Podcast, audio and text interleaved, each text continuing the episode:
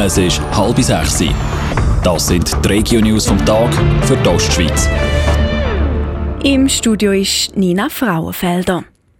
Das Kantonsgericht St. Gallen entscheidet sich für einen Freispruch vom ehemaligen Wieler Stadtrat Andreas Wittmer. Im Zusammenhang mit der ganzen Biorender-Affäre ist ihm ungetreue Geschäftsführung vorgeworfen worden.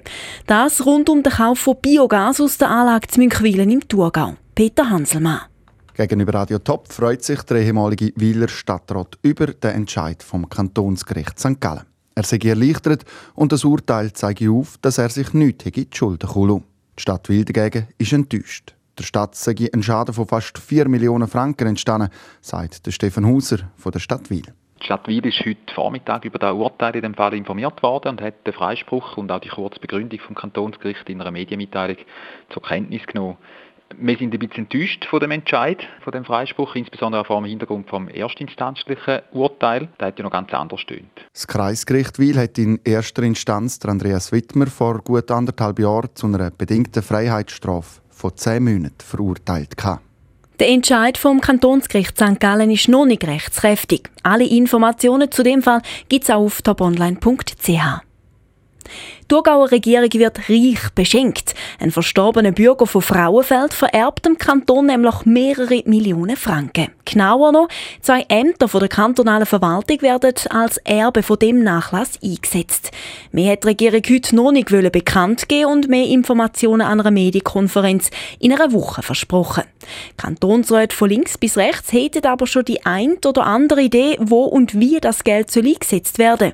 So auch der Urs Martin von der SVP das Geld sollte möglichst im Staatshaushalt gelassen werden, weil unser Kanton hat grosse Herausforderungen in der nächsten Zeit. Und mehrere Millionen sind nicht viel Geld im Verhältnis zu einer Jahresausgabe von 2 Milliarden. Und darum muss man gar nichts machen mit dem Geld, sondern das möglichst anlegen und dann brauchen, wenn es mal schwierige Zeiten gibt. Für Sonja Wiesmann von der SP sind die schwierigen Zeiten schon da. Und zwar?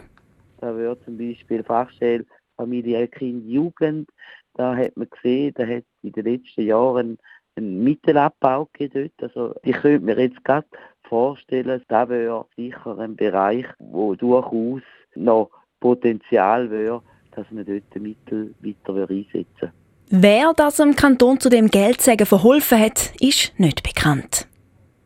Ein St. Galler Stadtpolizist wird vom Vorwurf Amtsmissbrauch freigesprochen. Das hat das Kreisgericht St. Gallen heute Nachmittag entschieden. Der Mann soll sich vor knapp zwei Jahren bei der Verhaftung von einem TÜV-Raudi im Ton vergriffen haben. Er soll den TÜV-Fahrer als Krüppel, du Verdammte, beschimpft haben. Die Initiative zu der Gewässerkorrektion im Kanton Thurgau ist gültig. Über 4'500 Unterschriften sind korrekt abgegeben worden, gibt die Staatskanzlei heute bekannt.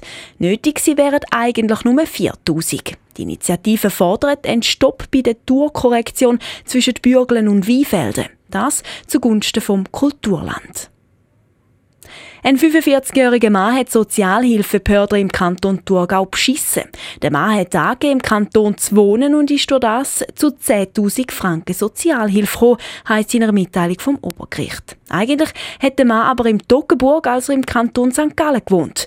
Der Mann wird jetzt wegen Betrug zu einer bedingten Geldstrafe verurteilt. Radio Top. Dies Radio für die Ostschweiz.